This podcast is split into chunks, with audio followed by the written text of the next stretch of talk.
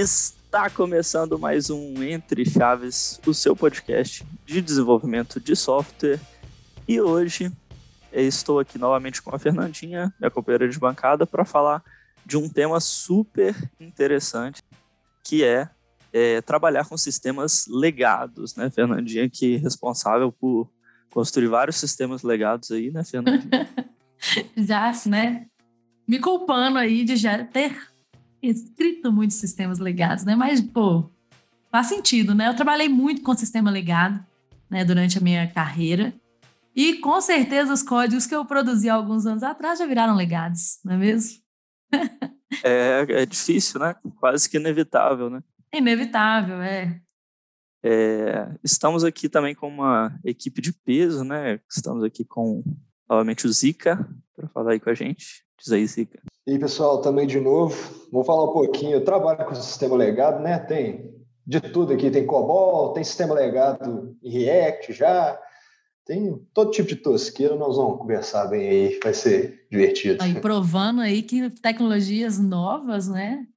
Podem se tornar legadas, né?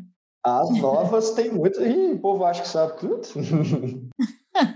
É, pois é, tipo, é sempre boa pergunta, né? Será que você aí não está construindo um sistema legado? Tenho certeza que isso aí que você está fazendo hoje, bonitinho e tal, já não vai virar um legado semana que vem? E aí, o William, que está aí com a gente também. E aí, William? E aí, Champs, tudo jóia? Então, galera, sou o William, estou aqui na DTI já tem um pouco mais de quatro anos. E desde quando eu entrei aí, iniciei minha trajetória no TI, tenho atuado em legados. Inclusive, atualmente, eu estou mexendo num legado lá que a Fernandinha deixou pra gente. Aí, ó. Ah lá, de novo. Fernandinha já vi meu nome envolvido, já vi meu nome envolvido nesse episódio, 100% do tempo. Esse é um dos famosos aí, né? Dos polêmicos. Estamos é, aqui também com o Lobato, o Alexandre Lobato. E aí, gente, beleza? Eu também já tenho uma experiência aí com pelo menos uns dois clientes. Já mexi com SharePoint Server antigo, 2010. Já mexi com Razor. Umas coisas bem, no caso, legado antigo mesmo. Nem é, tipo, coisa nova feita como legado. Guerreiro. Nossa Senhora. Tá doido. Bacana. Estamos aqui também com meu parceiro de projeto. Muitos anos de experiência com legado. Me ajudou bastante já. Estamos aí com Gabriel Naves. Boa tarde a todos, obrigado pelo convite. Meu nome é Gabriel, estou aqui na DTI já faz cinco anos, muitos deles trabalhando com legado. Já fui parceiro desse projeto de algumas pessoas que estão aqui, como o William. Foi um prazer trabalhar com ele, com o Lucas, também está sendo um prazer trabalhar com ele. É, inclusive, a gente chegou até a montar um grupo de estudo, até uma guilda de sustentação lá no passado, que gerou alguns frutos legais, alguns sites legais. É, minha experiência com legado, por mais que seja um tema né, bem cheio de memorias e contradições, eu gostei pra caramba, me fez mais profissional, mais resiliente. E eu vou, acho, vou, vou adorar essa conversa aqui. Então, eu também tenho experiência trabalhando com legado. Atualmente, o projeto que eu trabalho é com o sistema legado também. Então, acho que vai ser uma conversa bem, bem produtiva aí, né? Na hora de falar de legado, a gente tem a impressão que é sempre um trabalho chato e tal, mas tem coisas, eu particularmente acho que tem coisas que você só aprende trabalhando com legado. Então acho que pode ser uma conversa super produtiva. Mas para come começo de conversa, né? É, pode ter alguém aí que está escutando que fala o que que é um projeto legado, né? Ou então alguém que acha que, que sabe ali o que que é um projeto legado, mas é, o que que um projeto tem que ter para ser considerado um projeto legado, né? Na prática, alguém que é se arriscar aí nessa, nessa pergunta? Não, bicho, para começar, acho que o projeto tem que ter alguma coisa que você considere caixa preta. Se você mexer, o projeto explode. Assim, se tem isso, é legado já de cara, sabe? Uma boa definição também são tecnologias que já estão perdendo suporte, já estão obsoletas, já não são mais atualizadas. Essa é a definição formal e chata, né? Afinal, a gente vai dar uma definição bem melhor aí. Não, eu ia, dar, eu ia dar uma definição de um livro que chama Trabalho Eficaz com Código Legado, que é um livro bem legal, inclusive, né, de, de ser indicado aqui para pessoas que trabalham com sistemas legados. E esse livro fala que um um código que nasce sem teste, ele já é um código legado. E eu concordo 100% com isso aí. De que se você não coloca teste no seu código, você vai ter todos esses problemas, por exemplo, que o Zico falou, que é um, um código que você não consegue ter uma manutenção boa, por exemplo. Né? Então, um código que nasce sem teste já é um código legado para mim. Tem muito código que já nasce legado, então, Fernandinha. Você está desanimando o pessoal, cara. Não vou falar esse tipo de coisa, não. Eu acho que tem alguns indicadores, assim, de que, o, de que um projeto, de que o sistema pode ser legado, alguns bad smells, né? Questão do acoplamento, é, dificuldade da manutenção, né? Mas, pensando assim, é, friamente, a gente não espera que o software que a gente está desenvolvendo agora dure para sempre, né? É, a gente, por melhor que, que a gente programe, somos aqui uma equipe de exímios programadores, mas a gente não espera que ele vá durar para sempre, né? Então, assim, qual que é essa longevidade do, do software? Quanto a gente espera que ele dure? E é realmente o destino do código sempre virar um legado? É um destino fatal que, que tem que dar para o seu código? É, o que, que vocês acham sobre isso? Aí, nesse ponto, eu acho que, assim, na questão da longevidade, eu não sei. Talvez uns cinco anos, seis anos, eu não sei. Mas eu acho que todo código, ou ele morre sem ser legado, ou ele vai viver tempo suficiente para se tornar um, né? Eventualmente, acho que é o destino de todo código.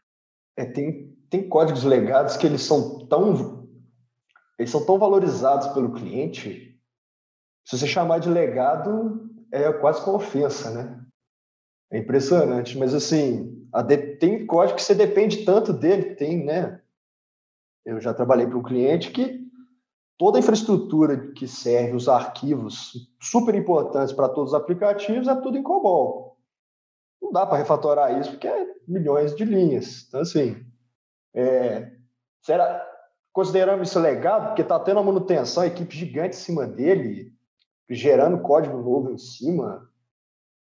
Depende da importância, não sei. É, acho que tem um detalhe aí. Deve, deve ser legadão, né? COBOL, aquelas maluquices lá, mas o cliente dá tanta importância para o código que nem cogita refazer ele algum dia. Vai durar 20 anos o código, vai ficar lá para sempre. É um apego ao código, né? A solução. Isso aí. Ou até mesmo a própria complexidade, né? Às vezes o, contexto que ele está inserido ali, você conseguir fazer uma atualização, conseguir fazer uma migração também é, é, é complexo. É, assim, eu acho que não existe um tempo, né, assim, eu acho que não existe, assim, falar, falar que é, pô, uma semana, duas semanas, um mês, um ano, 50 anos, eu acho que não existe esse tempo, de fato. Mas, assim, eu acho que o conceito do legado, né, esse negócio que eu até falei dos testes e tal, que vocês falaram de tecnologias, e de pouca manutenção, eu acho que é um negócio que a gente que às vezes o, o, o termo legado ele traz uma, um caráter meio pejorativo, né? Eu acho. Eu acho que é esse que é o problema, né? Que às vezes fala assim, ah, é legado e não é porcaria.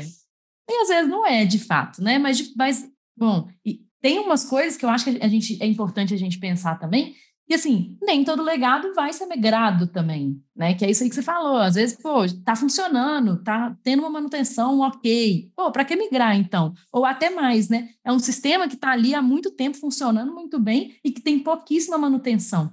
Para que, que eu vou migrar esse sistema? Só porque ele é legado? Só porque ele está com uma tecnologia obsoleta? Só porque, sabe? Eu acho assim que tem que ter mesmo qual, qual que é a nossa motivação para, né, para migrar um sistema, para evoluir a tecnologia dele.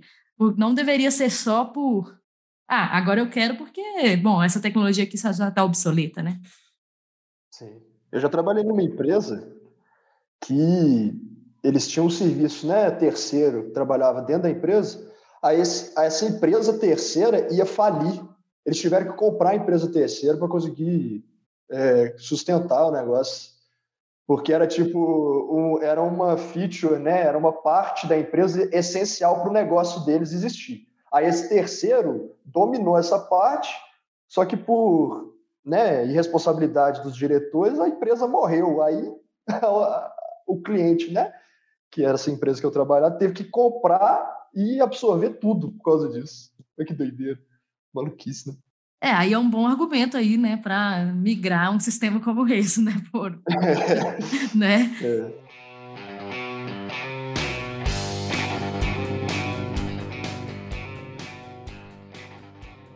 Mas assim, e até criando um contraponto aqui do que eu falei aqui agora, né? Eu acho que existem bons argumentos também para migrar sistemas legados. Né? Assim, por exemplo, ah, eu tenho um, lá o meu sistema que está funcionando muito bem, né? Vamos colocar assim. Mas eu agora, em vez de ser de atingir 100 clientes, eu vou atingir mil. Pô, meu sistema não escala, né? Meu sistema aqui, por que ele não escala? Porque ele é um monolito lá que eu não consigo é, é, fazer, né? disponibilizar recurso e tudo mais de forma desacoplada, por exemplo, né?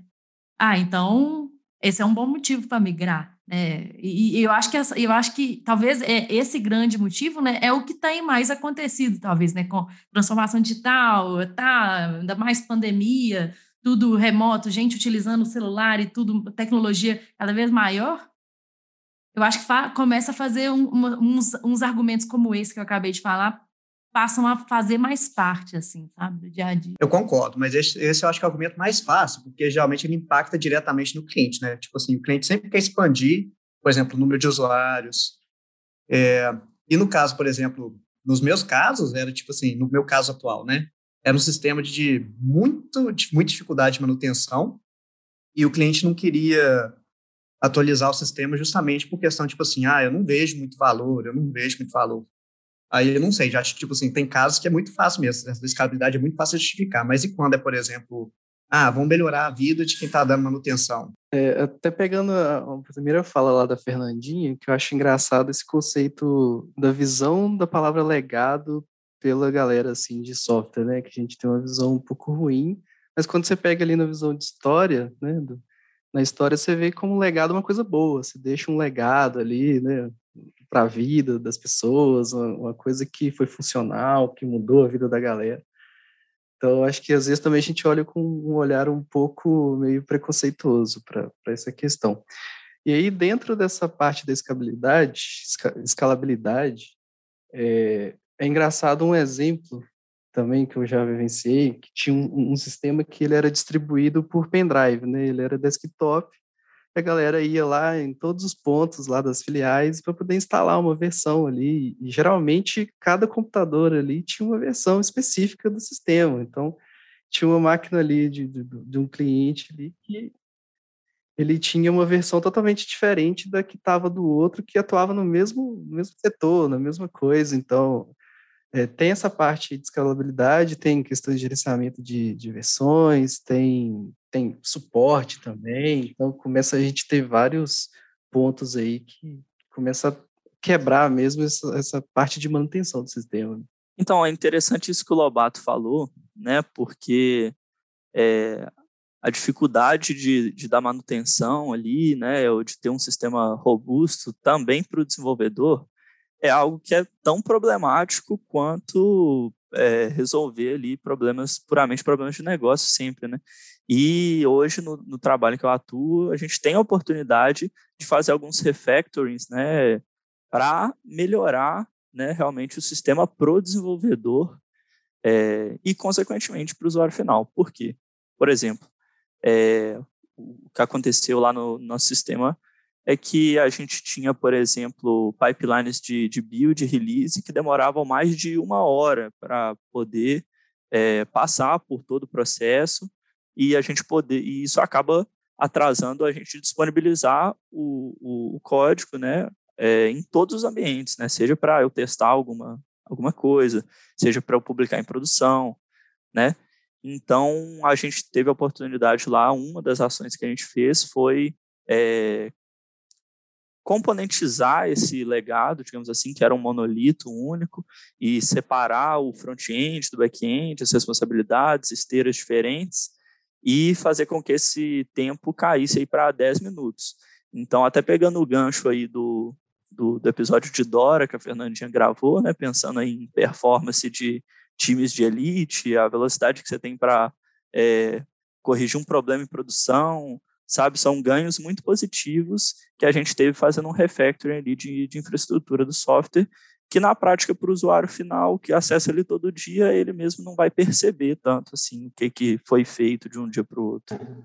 Cara, isso é muito interessante. É, hoje, coincidentemente, eu toquei uma sabatina, né, por causa dos engineering reviews aqui da, da nossa aliança, a gente gerou certas ações e para um dos clientes, a gente revisou o front-end e o projeto já estava virando uma baguncinha. Então, assim, os desenvolvedores já estavam começando a ter dificuldade de gerar é, features, sabe?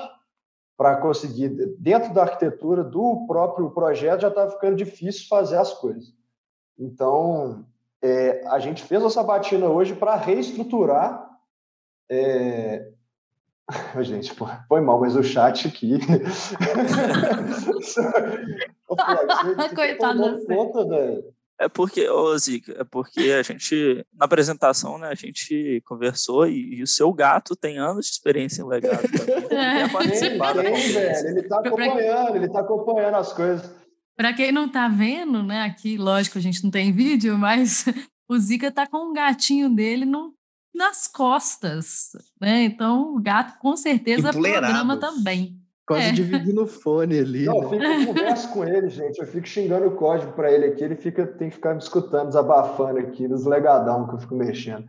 Mas, assim, voltando, a gente fez uma ação preventiva para o código novo já não ser legado, sabe? Então, assim, é, isso é um exemplo, foi um exemplo muito legal que aconteceu hoje. Então, a gente reestruturou tanto a parte né, de pastas, esse tipo de coisa, quanto a estratégia ali das features, que vai dar uma longevidade maior para o código e não vai dar dor de cabeça lá na frente, quando né, o cliente estiver cobrando feature e tarefa, e o time está lá, pô, nossa, tá difícil demais para desenvolver, porque estou engessadão aqui.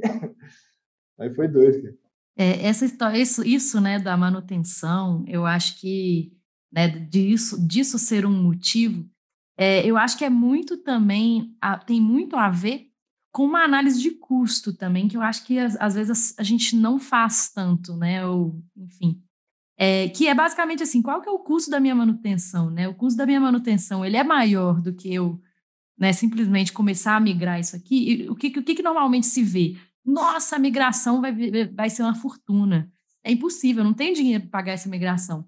Mas qual que é o seu custo de manutenção né, do seu sistema? Toda vez que você vai fazer uma feature e o negócio quebra e cria 500 bugs, ou toda vez que você vai fazer uma feature e você não consegue, demora um tanto de tempo porque sua, sua, simplesmente as pessoas não conseguem mexer no código direito, ou mais, né? Você não tem profissionais que trabalham mais com aquela, com aquela tecnologia, é super difícil encontrar profissionais que trabalham com aquela tecnologia, e aí você tem que ficar né, sempre treinando pessoas para conseguir trabalhar no seu legado. Então, assim, é, é, esse eu acho que é o custo, né, que a gente às vezes não pensa que existe pra caramba, né? E que talvez, se a gente fizesse uma análise super fria, valeria a pena fazer uma migração.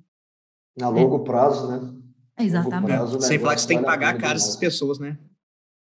Porque ninguém quer ficar no legado, tipo assim, tem que pagar caro profissional, o cara ameaça aí, ah, não tô aguentando mais isso, tem que ficar aumentando salário.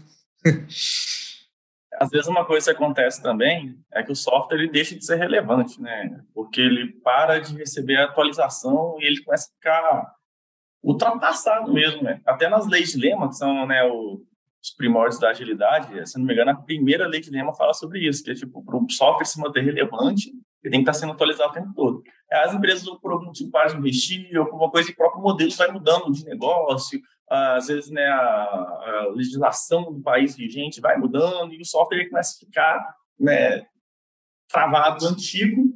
Quando você assusta, ele já não, é adequado mais. Então, tem que jogar fora, tem que refazer. Sem falar a questão de, de performance mesmo, porque às vezes o, tudo vai aumentando, né, os inputs na base de dados, e quando vê o seu software não escala mais, e já é uma versão muito antiga, que você não tem um profissional para mexer mais, e aí acaba que você tem que ser forçado a, a mudar, a atualizar o software mesmo.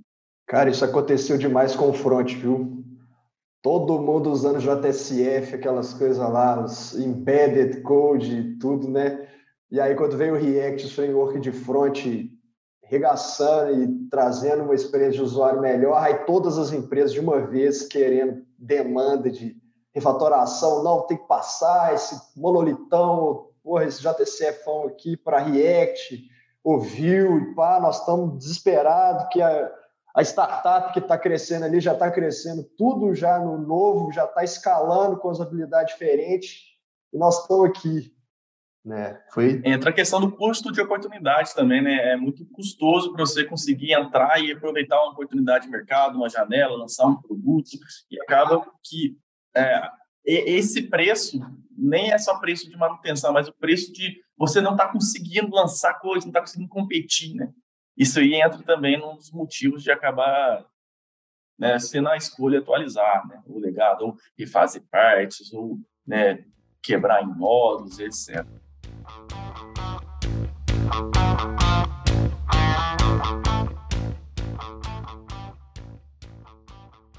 Uma das definições que eu mais gosto de legado é essa aí, sabe? Do stakeholder perder o controle. O cara não consegue mais lançar um produto quando ele quer, ele não consegue mais uh, fazer uma feature ou uma manutenção do jeito que ele queria, ele começa a perder o controle do sistema. Então, o, muda a, a, o sentido lógico da coisa. O sistema para de te ajudar e de ser uma ferramenta para impulsionar seu negócio, ele começa a se virar um freio que te impede, você tem que ficar colocando um monte de recurso lá para conseguir manter a bola girando. É, é, questão de valor subjetivo, né? É a questão, é o valor que o sistema tem, às vezes não monetário, mas o valor ali em relação a feature, agilidade, esse tipo de coisa geral para o dono desse software. É, acho que o, o Naves definiu bem aí o custo da oportunidade mesmo, né? Mas o Zica me falou um negócio que me chamou a atenção, que foi justamente nessa experiência que você passou, Zica, de é, fazer uma sabatina e refatorar um, um, sistema que começou né, ali, que você falou, hum, isso aqui já está cheirando meio mal, vou começar a refatorar isso aqui. É, e aí eu queria entender com vocês, né, é, como o, qual que é o limite ali? Como que você tomou essa decisão, por exemplo, assim, não, tá na hora de refatorar, né? E qual que é o limite de falar assim, não, ainda está tranquilo, né? Eu posso continuar aqui fazendo desse jeito, ou não, agora eu deveria, sei lá, começar a modularizar. o que, que você acha que tem que ser levado em consideração para começar realmente a refatorar esses legados?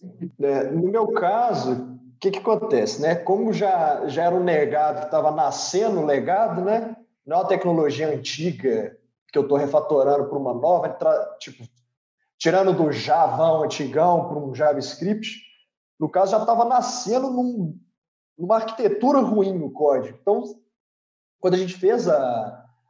É, né, o, o, o, projeto nasceu e aí fez uma POC, né? Então, vai lá, faz a POC, às vezes é uma POC rápida, que não pensa direito na estruturação, na escalabilidade de projeto, esse tipo de coisa. E aí, pô, ficou, ficou a POC. É, né? Vai, vai, publica produção, e é isso aí, vamos embora. E no, no vamos ver, no famoso Go Horse, ninguém pensou na, na, na, arquitetura em si. Então, quando a gente fez a revisão lá, né, nesse caso, a gente falou, gente, está indo para o caminho ruim, as responsabilidades não estão bem definidas, os módulos aqui estão tudo espalhados, 500 pastas. Pô, tem coisa de um domínio numa pasta, o mesmo domínio em outra pasta, para você achar, você fica perdidão. Então, assim, quando você chega num ponto que você olha para o código e fala, meu Deus, onde é que eu estou? Eu acho que você já pode dizer que está numa hora boa de você mudar, porque senão a longo prazo você vai chorar, e vai chorar bonito. Eu tenho uma situação aqui que eu passei até em conjunto com Naves, na épocas antigas, foi que a gente precisou mexer numa comunicação assim de meio com cliente, simples até, e a gente viu que ia ser muito complicado essa alteração simples e, e, ela poderia gerar um grande risco, essa alteração. E a gente pensou, putz, agora a gente vai ter que revatorar isso aqui, porque uma coisa tão simples dessa não poderia custar tanto para a gente em questões de, de, de, de é, horas trabalhadas mesmo, de pontuação de história, etc., de entrega mesmo para o cliente, ali, velocidade, né? É, e tá um, código bem complicado de se mexer. É, eu lembro dessa, dessa feature em questão, né? Uh, havia um cliente X e tinha uma feature que era relacionada a enviar comunicações clientes, de uma coisa bem bem relacionada ao business deles mesmo, a comunicação ela tinha tipo diferente de cliente, coisa com a legislação brasileira, e aí o, o código não foi construído usando Solid, aquela questão né, de Open Closed Principle, né? E aí, o, toda vez que você tinha que alterar o código, você tinha que alterar o código. Você não, você não herdava, você não criava uma herança lá, você, é, a coisa era muito engessada. Acabou que a gente chegou num momento que, pô, não tem como mais alterar esse código. É um, um ninho de bafagafinho, assim. O, e aí a gente falou, pô, e esse negócio é novo. Então, eu acho que levanta uma, uma outra vela aí, um outro item para a gente conversar sobre é o que fazer para os códigos novos não já nascerem legados. Ah, vocês me lembraram um caso que é tipo assim, quando eu estava mexendo no cliente, é, os dados todos vinham de um CRM e ele atualizou, e aí a gente precisava fazer chamada lá. Só que aí tinha um problema com um certificado TLS, algum certificado assim. E aí o sistema era tão antigo que ele não podia, ele não, ele não aceitava o certificado novo. Então a gente tem que fazer uma implementação. E isso foi tipo uma semana, um negócio assim, um certificadinho. E aí eu e o Bazoni, que é o arquiteto lá, no final a gente implementou, tem tipo assim, usando um hexadecimal, uma classe lá muito maluca, para poder injetar o certificado na chamada. E aí foi um trampo, assim, além de ter impactado essa uma semana, vai, foi um negócio assim, muito misterioso, tipo assim, muito complicado de achar. Nebuloso é a palavra, na verdade. Magia negra, nível 70, bom demais. Foi, velho, mas foi magia negra mesmo, com hexadecimal feião lá no meio do código, hard-coded. Mas funcionou, né?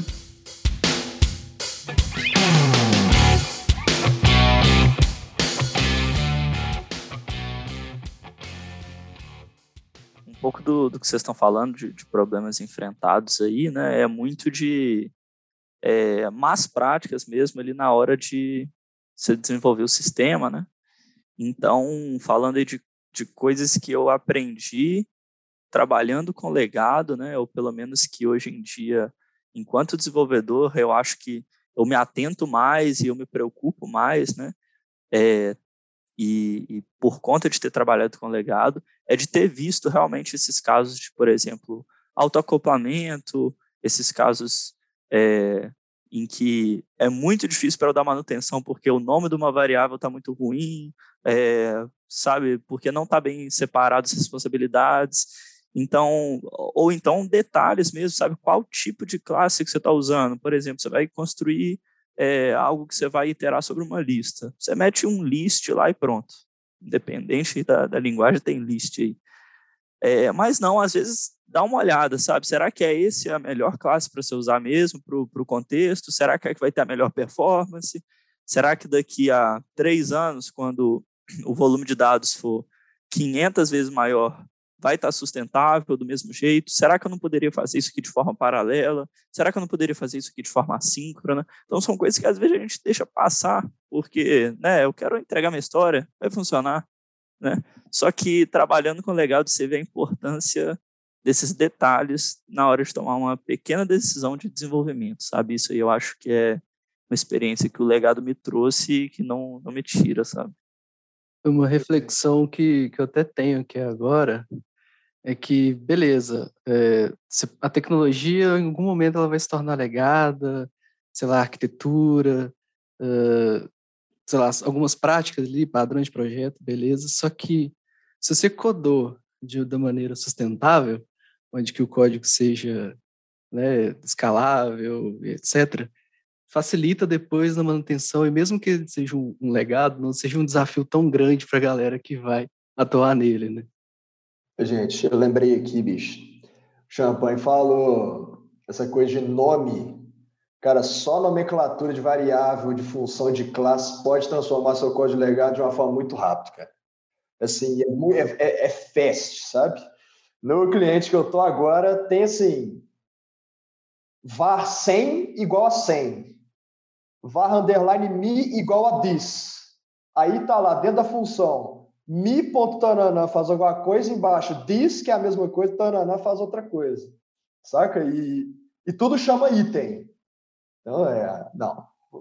Item. Item itens, é né? User é o item. Você tem a lista de user, item, tem a lista de produto e item também. Então, assim. O pior é... do que dá um nome ruim é a falta de padrão também, né? Que Sim, total, às vezes está tudo no padrão ruim, uma hora você aprende e consegue. É, tem padrão mas... maluco, né? É, é, outro dia eu vi, no, eu vi no projeto que nas pastas eles estavam intercalando padrão. E uma pasta estava um padrão, aí na de baixo estava outro. E, e assim, na, na árvore, estava engraçado. É aquele meme do cada um faz uma parte e no final a gente junta o trabalho, né? Total. Mas isso de nome de variável é um negócio que parece bobo, né? E às vezes você fala assim, não, mas você vai recusar meu pull request por causa desse nome dessa variável, por causa do nome desse, desse método? Sim, vou, porque daqui a uma semana a gente não vai saber o que, que esse método faz mais, entendeu? Não vai saber para que, que essa merda, essa variável serve. Né? Então, isso de nome de variável é muito importante mesmo. E teve um negócio que você falou, Champagne, que eu acho que é, é tipo assim, é, é o pulo do que realmente também transforma sistemas em legados, que é eu só estou fazendo o meu, né? Eu vou só aqui adicionar essa linhazinha aqui nesse método. Eu vou adicionar essa linha. Ah, é, vai, vai ter mais de uma responsabilidade? Vai, mas, pô, ele só vai aqui, só vou adicionar essa linha, em vez de retornar um void, agora vai retornar um booleano, true ou false. Aí vem um fulano e o outro fulano, ah, eu vou só adicionar uma linha, de repente o método em mil linhas e ninguém sabe, né, o que, que aconteceu. E pior, que aí quando tem mil linhas, aí que as pessoas só adicionam a linha mesmo, que elas olham e falam assim, você tá louco, eu vou refatorar isso aqui? Não vou, vou fazer, né, mil e uma linhas aqui. Então, esse de só fazer o nosso é e pegar no gancho ainda, às vezes a pessoa, tipo, olha e fala assim, ah, o cara já fez isso aqui, reaproveita, e o negócio vai, tipo assim, ou então copia e fala assim, ah, o cara já abriu esse precedente, fazer um código mais ou menos, né? E a pessoa vai só, tipo, adicionando, adicionando, adicionando aquela stack de coisas fora de padrão, no né? código ruim. Né? Não me fale em função de mil linhas, cara. Tem funções aqui de 1.400 linhas que é caixa preta, igual eu falei, eu só uso ela. Chama find itens, aí, item, tá vendo? Tô traumatizado com isso, cara. Você chama 1.400 linhas, pá, muda de tela. É, o meu tem uma função chamada get item items. Ele, ele preenche o item e preenche o item. É incrível. É. é. Acho que se colocar item é porque funciona, saca? É, deve ser, deve ser. É até uma falha nossa, às vezes, que a gente fica, às vezes, tão focado na coisa que esquece que o importante não é só funcionar, mas ser entendível. Né? O próprio Martin Fowler, ele fala lá que, assim, tão importante quanto funcionar o código é, é ser entendível, né? Então, acho que tem uma frase que é mais ou menos assim, né, que tipo, é, se eu não me engano, é que, assim, acho que qualquer pessoa faz o código funcionar. Bons programadores escrevem códigos que humanos conseguem entender, algo assim, se não me engano. E é tanto falta de base isso, que se o cara pegar o nível do Clean Code, que seja ali do, Uncle Bob, está na base, assim, vai estar lá um capítulo falando de nomenclatura de variável, nomenclatura de método, o que, que é cada coisa. Se o cara quiser ler um pouquinho a mais, começar a ler um pouco de DDD, ler Evans, né, ler o Valveno, vai lá, tá mostrando a importância da linguagem oblíqua, a importância do, negócio orientar o seu código, né, quando você tem um domínio um pouco mais complexo, que é normalmente que é os cenários legados, né, que acaba perdendo um pouco o controle, né, porque é complexo. Então, você já tem a complexidade do domínio. A gente vai lá e enfim um monte de complexidade técnica e um monte de interpretação pessoal nossa do, código de item, get item, itens para cá, itens para lá, e tira completamente toda a semântica, todo o objetivo de negócio, e fica uma coisa que é impossível de entender mesmo. Então, eu acho que às vezes até é um pouco de culpa nossa mesmo, porque às vezes a gente tem que falar e falar, e falar e falar, poxa, isso aqui não tem como fazer, não dá tempo, não vou fazer porque a responsabilidade técnica é nossa também. Né? Tem até mais um livro aí que do Clean Coder, do Uncle Bob também fala da responsabilidade da pessoa técnica de orientar as pessoas de negócio, falar, cara, se fizer isso, se for para esse lado, você vai se frustrar muito rápido, porque o software tem um custo, custo de desenvolvimento e custo de manutenção. O custo de manutenção ele é eterno, o custo de desenvolvimento você está vendo agora, mas de manutenção é eterno. Então, você vai pagar isso para sempre. Para sempre você vai estar pagando isso. Então, eu acho que às vezes faz um pouco de minha culpa aí, da nossa né, comunidade técnica. Eu acho que é um pouco de culpa também do, do tanto de crescimento acelerado que a gente está tendo. O Uncle Bob fala mesmo de quantidade de devs nova a cada cinco anos, mas eu acho que é até mais rápido que isso, quantidade de gente nova, a gente vê sempre entrando no mercado, quantidade de projetos, quantidade de empresa nova, e é muito difícil ter todo mundo que está aprendendo a fazer um... E a própria área mesmo é nova, nesse só pegar a computação nasceu quando? Faz nem 100 anos, né? É, quando que nasceu a orientação do objeto, quando que veio o manifesto ágil, faz quantos anos que a gente está falando de, de microserviço ou de cloud, é pouco tempo, coisa pouca, sabe? Assim, você vai ter programador mais antigo aí que provavelmente programava umas coisas que eu não sei nem o seu nome, né? Sei lá, o cara tava lá mexendo com coisas que eu nem me imagino, de binário maluco aí. Então é coisa muito nova, muita gente muito nova fazendo coisa nova, acaba que sai disso aí. Minha opinião, o maior produtor de código legado é ou entrega isso rápido, depois a gente vê. Pronto. Se você está nesse, se você tá nesse esquemão com o seu cliente, cara, pode saber que está fazendo código legado, assim, 90% de chance de estar tá fazendo código legado, porque Eu já escutei isso. Ah, quando a gente subir para a produção, a gente vê. Eu falei, cara, como assim? Não dá. Né? Vamos pensar agora que vai ser muito mais barato para você, mas, né? É o famoso cria o débito técnico, depois a gente prioriza. Só que isso depois nunca chega é. e a gente é. nunca vai ter uma gestão de débito técnico ali saudável, né? Ou maduro. É o backlog infinito, né? Quase todos os livros aí de, de boas práticas de programação, assim, né, do Ancobar principalmente, começa lá em um capítulo tem um gráfico lá de produtividade do time com passar do tempo. Aí o time que não faz, é, não separa tempo para fazer né, melhorias no código, você vai ficando cada vez mais caro, produtividade cada vez diminuindo mais com o tempo. Né? Receita para o fracasso. É, exatamente. O que eu ia falar, né, parecido mais ou menos com isso aí, é que assim, se o time de fato tem uma boa gestão de débitos técnicos, funciona bem. Né? Se realmente assim, tira na sprint uma quantidade de pontos para fazer débito técnico com cadência, tal, tal, tal, isso funciona bem.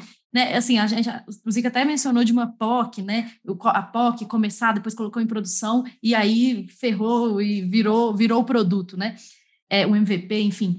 É, o, o negócio do MVP começar sem se preocupar muito com coisas técnicas, né, com escalabilidade, com segurança, até tá ok, né? Assim, contando que seja um MVP de verdade, né? Dado, vamos segurar aqui que é um MVP de verdade. Responsável, Mas, né? É, é, responsável. Agora, se começou desse jeito, tudo bem. Contando que o débito técnico tem que estar tá ali e tem que, tá, e tem que ser bem gerenciado, né? Que é, pô, beleza, Fizemos, mas agora para escalar, a gente vai ter que mudar isso aqui. Agora, para continuar isso aqui virar um produto de verdade, a gente tem que mudar isso aqui na parte técnica, né? A gente tem que melhorar essa, essa parte da engenharia aqui. É, se a gente conseguisse, né, que eu, eu acredito nisso, que os times tivessem mais backlogs técnicos gerenciados com, com, de forma saudável, acho que metade desses problemas aí seriam sanados.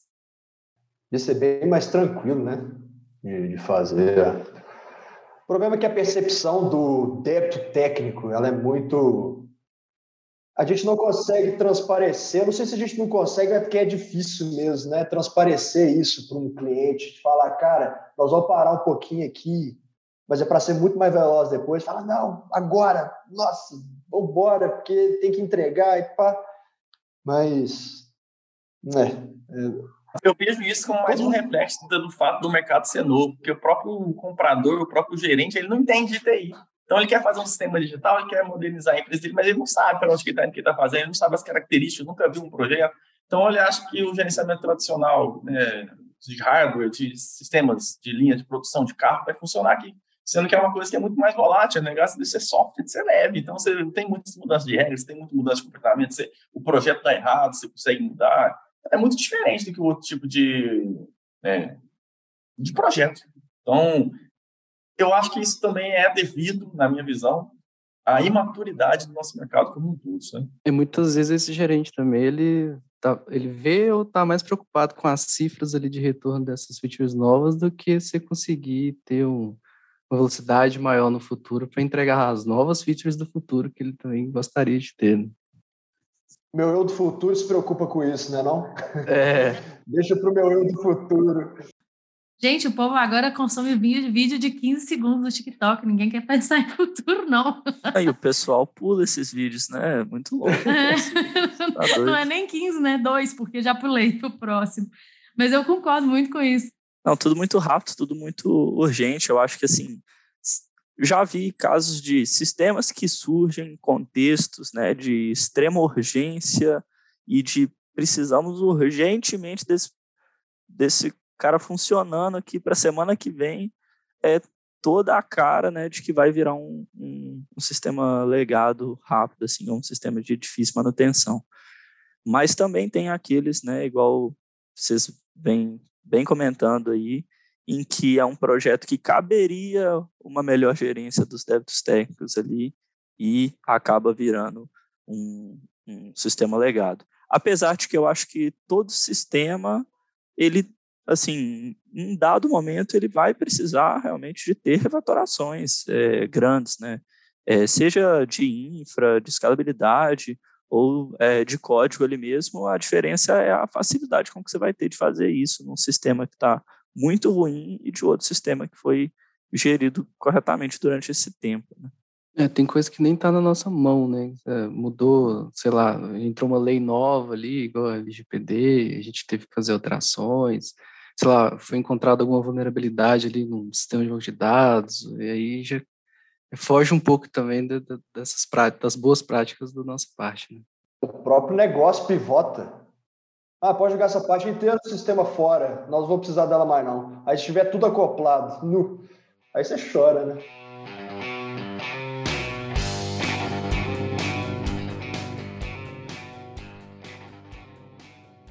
É, esse é, é um case legal nosso, que a gente trabalha lá hoje, o, o Naves pode falar bem aí também, né?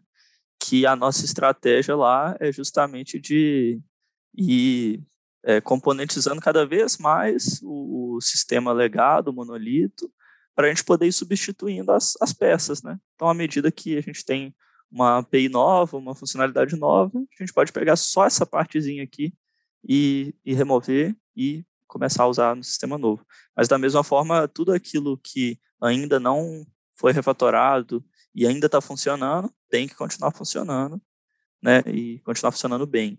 É isso aí. No último sistema que eu trabalhei, a gente também utilizava uma técnica como essa, de estrangulamento, né? Pegado, que era basicamente a gente ia pegando os esses essas pequenas partes, né? Primeiro indo de fora, né? Assim, as pequenas partes ia migrando algumas pecinhas, exatamente. É, mas era bem difícil mesmo, assim, principalmente porque esse último que eu trabalhei eram duas mil linhas de código, era uma coisa para caramba. É, William conheceu esse sistema aí.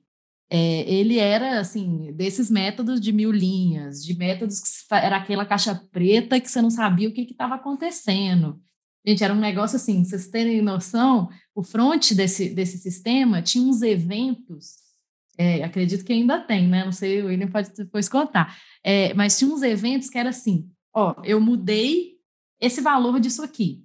Aí, eu, na hora que eu mudo esse valor, ele ia lá e disparava o evento de mudei o valor. E aí saía pipocando para a tela inteira de que mudou o valor. Então, se você fizesse uma modificação, é, nesse campo, por exemplo, no código e tudo mais, você não sabia aonde que isso ia impactar porque as coisas eram extremamente acopladas nesse, nesse negócio. Assim, o evento disparava e, assim, tinha um tanto de gente que assinava esse evento e aí virava uma zona maluca, ninguém sabia nada e era tudo síncrono, né? Assim, era uma loucura, gente, era uma loucura. Mas, enfim, é, o ponto é que a gente teve que começar mesmo a trabalhar em refatorações para ir desacoplando um pouquinho o código, né? E tentando criar essas estratégias para ir tirando uns pedacinhos, né, e colocando em microserviços. E esse trabalho, com certeza, não deve ter terminado até hoje, porque era um trabalho bem complexo. Né? Engraçado que eu vejo muitas características que você falou aí nesse sistema que o, Luiz está, Lucas, né, está trabalhando assim, agora. Uma delas é essa questão da base de dados ser um pouco misteriosa, tem uma camada lá no ORM, uma camada assim entre você e o banco, você não controla muito bem. E lá, como é cloud, acaba que isso se sente muito diferente daí que era um premise, porque a gente paga por uso muitas vezes o banco de dados, né? Então você faz, você clica no botão, tum, o negócio, sei lá, era uma rota por ID, get elemento ID 1, né? Aí o cara vai lá e faz 11 mil chamadas na base de dados. E e aí você chega assim, o preço do banco de dados no final do ano é surreal. Aí você tem, né, às vezes você tem uma infra lá, né, um time de DevOps que não tem uma ligação tão próxima com dev, aí o cara vai lá para um banco de services e o negócio fica mais caro possível. o negócio é utilizado 100% o tempo todo, aí fica bizarro de preço. E eu acho que isso não era tão sensível lá, o negócio do preço, a questão do banco de dados, porque eram on-premises, né? E provavelmente o time de infra vai escalar, tá precisando de CPU, põe mais um frente, sei lá. Põe mais, é, põe mais servidor. É, é exatamente. É, esse, esse que eu estou contando, ele era on-premise mesmo, né? E apesar de que ele tinha uma camada e que ele era, ela escondia bastante como que você fazia né, a relação com o banco de dados, mas era tudo on-premise, de fato, então... Provavelmente, se esse negócio estivesse montando para o banco da cloud, ia derrubar o banco. Então, você está um muito caro, muito caro. volumoso. E, e aí isso e acabou, pelo menos no, no cenário aqui do, do sistema do chão, acabou de transformando um sistema num legado. Eu acho que foi o principal fator. Porque a gente não conseguia mais escalar o banco, era um fator predominante de, de gargalo, que era muito caro. Então, se você queria fazer uma feature, uma coisa nova, ficava tudo muito lento, que era muita chamada no banco e não, acabava que não, né, não, não ficou legal. E aí transformou o sistema no legado, com mau uso de ORM, né, você vê. Isso que você comentou, o Naves, é engraçado porque a, mesmo sendo on-premise, ainda tem uma demanda da, da rede, da banda, então acaba que o próprio legado ele impacta nas outras aplicações que também consomem aquele banco, por exemplo. Então, você, você tem um cenário ainda pior, que você não tem um impacto local no, só na aplicação legada, você tem a aplicação legada impactando nas outras. Né? Então, a cabeça é compartilhada, né? Aí você vai um legado, é... você no botão, tum, evento, tum, disparado. Aí vai lá, trrr, derruba. Dá um lock na tabela ali, durante transaction, ninguém mais pega aquele dado. Aí o bom é que o on-premise ele morre mais rápido, né? Pelo menos você põe auto-scale na Amazon lá, o negócio escalando, escalando, enquanto você vê a conta vem. é, o problema é esse, né? A conta de, de repente. você nem vê, né? Só vê a conta no final. É triste.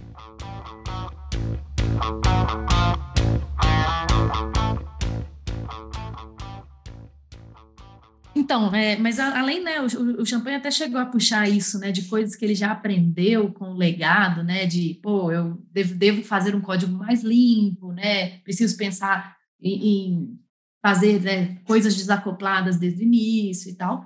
Mas eu acho que tem uma outra característica que me fez aprender muito e trabalhar com sistemas legados, e é a parte da resiliência mesmo, né, de estar é, de, bom, de testar mais as coisas, né, de estar mais preocupada nos impactos que vão ser gerados, e, enfim, de ser mais resiliente com a tecnologia e com aquilo que eu estou trabalhando, assim. O que vocês acham em relação a isso? E o que mais, né, que vocês acham que vocês aprenderam trabalhando com o legado?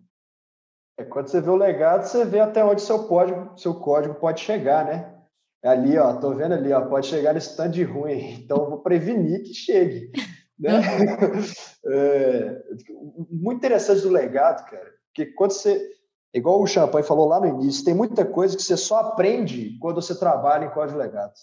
Então, assim, pô, aí que você vai aplicar estratégias de refatoração, você vai pegar um design pattern, vou falar, vou colocar esse negócio aqui e vai me dar produtividade. Você vai pegar a teoria e aplicar na realidade, sabe? Você aprende muito com isso.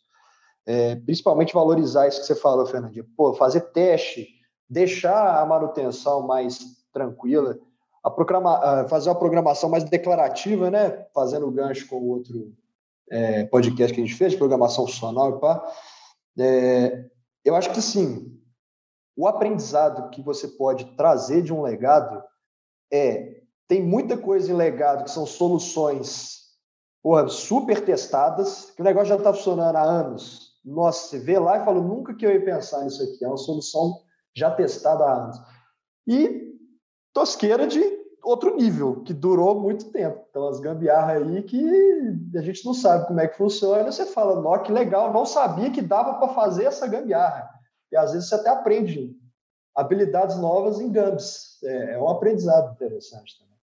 Né? Então, é bem divertido, cara. Quando você muda o seu mindset de tipo, nossa, eu tô ilegado, vai ser muito ruim para tipo, nó, cara, cheio de tosqueira, vou tentar melhorar isso aqui. Eu acho que você, você se diverte mais no, no, trabalho.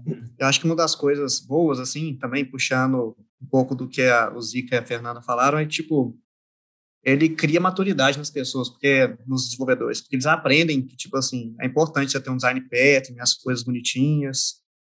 Uh, e assim, falando da minha parte também, eu tive a oportunidade de trabalhar com algumas coisas que eu nunca tive quando eu peguei um legado, por exemplo, peguei um legado que não tinha pipeline. Então, é, foi uma oportunidade, por exemplo, de aprender pipeline na marra, tipo assim, que precisava, tinha que fazer deploy na mão.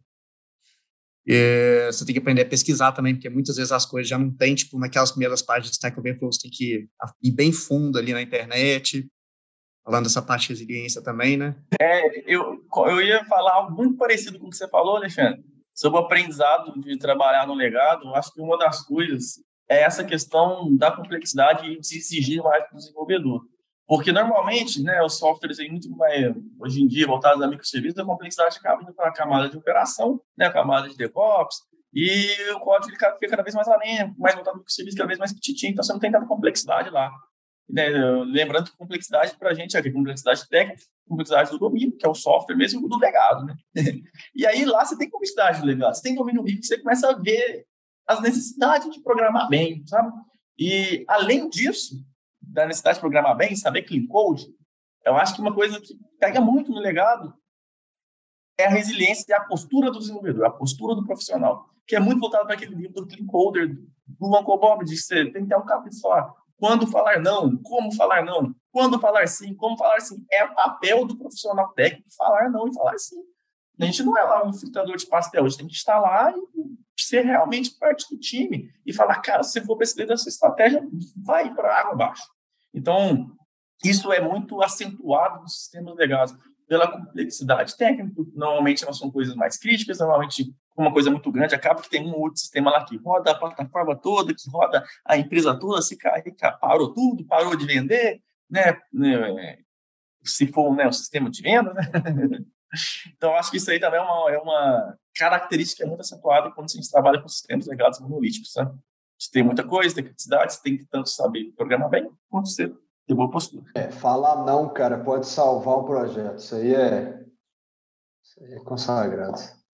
É, um dos pontos também que eu vejo, que vocês já citaram vários, né, sobre soft skills, mas eu acho que está bem dentro desse contexto, que é te exigido você ter uma auto-organização, um senso crítico ali na hora de encontrar problemas, ou até na hora que você está fazendo alguma análise, ou até mesmo escrevendo seu código, ou até se tiver um papel assim de DL, de instrução lá para os seus desenvolvedores do time, a própria resiliência, eles comentaram, né? Um sistema legado, geralmente ele tem muita dependências, integrações, então são mais outros pontinhos ali, dependendo de análise, onde você tem que tentar descobrir qual que é o problema. É, são sistemas que, às vezes, por estarem ali há muito tempo, são delicados, são de suma importância para a empresa. E sem falar também de que esses caras é, é os que geram aquelas famosas salas de guerra, né? Que já foi até assunto aqui. Então, acho que o desenvolvimento de soft skills nesse ponto de lidar com os sistemas legados é, é um ponto bem importante e te faz crescer muito como profissional. É, Para além das soft skills, eu só acrescentaria no que vocês falaram aí sobre é, capacidade de debugging, que é um ponto técnico que eu acho que para mim, pelo menos, eu, evolui bastante quando comecei a trabalhar com legado. E a gente falando mais de refactoring, né? Mas até um time que trabalha com sustentação mesmo, atendendo incidentes aí, bugs, a sua capacidade de debugging, ela melhora absurdamente. E a partir daí, quando você estiver mexendo num sistema novo e enfrentar algum problema, para você descobrir ali o que está acontecendo e tal, tenho certeza que vai ser muito mais fácil. Né? E de outros pontos aí que eu achei bem interessante também é que também tive a oportunidade de, apesar de ser um sistema legado, né, trabalhar com novas tecnologias, assim, porque é, como o Naves bem falou, né, a gente tem que é, aprender a falar não, a entender o problema de fato ali, né, para a gente atender as demandas que vieram do, do cliente recentemente, a gente teve que entender se de fato eram problemas. E para isso a gente teve que investigar. E para investigar, a gente teve que implementar logs para dar essas, essas respostas para a gente. Então aí eu tive a oportunidade de mexer lá, por exemplo, com Application Insights, que eu não, não tinha tido a oportunidade de trabalhar. E, e pô, me desenvolve bastante nesse ponto de monitoramento, observabilidade e também mesmo sendo o sistema legado. Se eu fosse ouvinte desse episódio até agora, eu ia pedir amanhã para começar a trabalhar no sistema legado. Ué, tá precisando de dev lá no meu time, hein? Não, é porque realmente, né, teve muita coisa que a gente falou aqui de coisas positivas, né, que não é só você estar tá trabalhando, pô, estou tô, preso aqui com uma tecnologia que não vai me fazer crescer. Pô, há o tanto de, de jeito, né, de crescer o tanto de coisa que você pode fazer para melhorar suas habilidades, tanto técnicas quanto não técnicas, quando você trabalha no legado. Né? Também acho que dá para você melhorar um pouco sua, digamos assim, ganhar uma moralzinha, né, mexendo com legado. Porque às vezes um trem que, tipo assim, muito ruim, tipo, legados são muito, igual a gente comentou mais cedo, né? Tipo assim, geralmente às vezes tem uma performance ruim, e às vezes é até fácil você arrumar um trem, então, tipo assim, consertar esse problema de performance. Então, tipo assim, você conserta um trem que nem é muito difícil, e, e o povo já, já, ganha, já ganha muito reconhecimento, né? Só de você ter mexido ali, ter coragem de desbravar esse, essa caixa preta, né? Igual o Zica falou no início. Né? É, total, cara. Tem que ser guerreiro.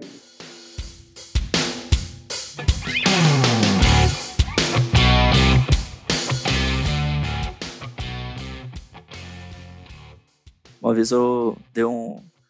Se eu der um Ctrl Shift F lá em gambiarra, lá no, no código lá hoje, é cada coisa que, que a gente vê que é inacreditável. Você coloca o quê? Tio do gambiarra? Sim, os caras documentam onde que tem gambiarra, cara. Que loucura é Não, essa? então, são, deve ter mais de 50 casos desse lá que, assim, é, fiz essa gambiarra para resolver o problema de não sei o que. não sei como funciona, mas fiz essa gambi para tal coisa. É um negócio que você fica assim, cara, o cara além de fazer, ele ainda documenta, tá? Selo gambiarra. Entendeu? O método já chama assim, gambiarra para fazer isso. Gambiarra para pegar dados. Outro, outro problema que eu tive é estava investigando como funcionava o código, não conseguia achar de jeito nenhum. Aí eu fui descobrir que dentro de um método de um, de um, era um if booleano que chamava validar campo tal. Dentro desse validar campo tal, Vral, tinha assim, 500 coisas do, do validar campo tal. Ele saía fazendo um monte de coisa. E eu fiquei tipo uns dias para eu descobrir que era dentro desse método que estava acontecendo as coisas, entendeu? Isso aí foi complicado também. Aqui no projeto tinha o ajusta outros métodos todo mundo sabe o que, que ajusta outros métodos faz, né? Tá Sim. Tá óbvio pelo nome. oh, ele fazia muita coisa, gente. Ele fazia muita coisa, ajusta outros métodos. E chamava toda hora, toda vez que atualizava a quantidade, atualizava o total, tinha um set timeout de 3 segundos, ajusta outros métodos e bora. Nossa, timeout. E quando faz ajuste, ainda tem, tipo assim, 5, 6 é, tipo assim, é filho de cinco, seis pais, tem que ficar dando F12, F12, F12 para sempre. Você descobrir que o negócio estava lá na base. Uhum. Esse negócio de timeout, cara, tem um set timeout aqui, tipo, de seis minutos. Ah, seis minutos depois o negócio não funcionou, chama isso aqui. Fala, bicho, pra que que vai chamar o negócio depois de seis minutos? Nada a ver. A chance de dar um bug fantasma por causa do set timeout aqui é altíssima. Eu não mexi não, vai que quebra tudo, né? Uma, uma coisa que eu já peguei também no código era assim, é, a, como é que era? Implementação temporária para resolver questão tal e será removido na sprint 3, código de 2011. Vai ser. Vai ser sim, vai ser removido sim. Confia. Confia. 2011. Aí eu, eu, conheci a pessoa que deu o commit, eu mostrei para a pessoa, cara, nunca nem, nem lembro mais disso, faz mais de 10 anos, nem lembro mais disso. Apaga, por favor, o meu nome, o comentário. Ela comentado o nome cara, eu que fiz isso, para, meu nome é, né, Ciclano. Ai, ai. Você que lembra dessa pessoa, Fernandinho, depois te conta em off foi. Vai ser conto meliante. Tem um veio do C Sharp aqui, também legadão. Veio do C Sharp, é a função lá com for. Ah, repete a mesma coisa quatro vezes e tem uma diferença lá que, porra, se tiver a interação 3 do for, faz isso. Tipo, ninguém sabe a regra, a pessoa que já ah, fez a regra. Esse, é, esse é clássico, né? É. É, Ou tá if, if true também já peguei. If not do not. Vocês já viram isso? o quê? É, é, o não, não alguma coisa. É o exclamação, não alguma coisa faz a coisa. Uhum. Não, isso aí é direto. Também é outro que é. Isso direto. é frequente. Tá espalhado no código isso aqui, cara. Frequente. Oh, Nossa, God. Deus. Agora eu não tô lembrando se foi no, no sistema da Fernandinha ou se foi do Naves lá que eu vi, mas tinha um comentário que era assim, ó, não sabemos o que esse método faz, mas é muito crítico, pense bem antes de mexer. Conseguiu se mexer. ah, aí foi Fernandinho, hein? Tem uma chance de ser. Não, tem uma chance. Aquele lá era gigantesco, você tá louco. Mas to do no código, pô, aquilo, esse sistema deve ter muito, muito, muito to do no código que nunca foi feito, nunca foram Eu lembro também um trycast que tinha, que o cast não, não, não, não podia dar o cast, quando dava o cast, estava tipo um log assim, ó, e não poderia chegar aqui. Se chegou aqui, envia um e-mail urgentemente. Fudeu. Ai, gente, cada coisa. Depois dessas histórias aí, né, é, Queria agradecer a participação de todo mundo aí. Acho que foi bem produtiva a, a conversa. Espero que a gente tenha mudado aí talvez um pouco da, da visão que as pessoas têm de sistemas legados e passado um pouco da, da nossa experiência aí. Pelo menos rir as pessoas vão, né? Quando elas trabalham com seus legados, ela vai falar assim, ah, não, não é possível que alguém fez isso. É. Aí vai lá, quem É isso fez aí. isso? Eu. Eu. Há duas Meu Deus, atrás. é- essa pessoa tava louca quando ela escreveu isso. O commit é seu de É. duas semanas. Eu cometi. Valeu, gente. Até a próxima. Tchau, tchau. Sim, Muito valeu, obrigado, pessoal. Gente, muito obrigado. Tchau.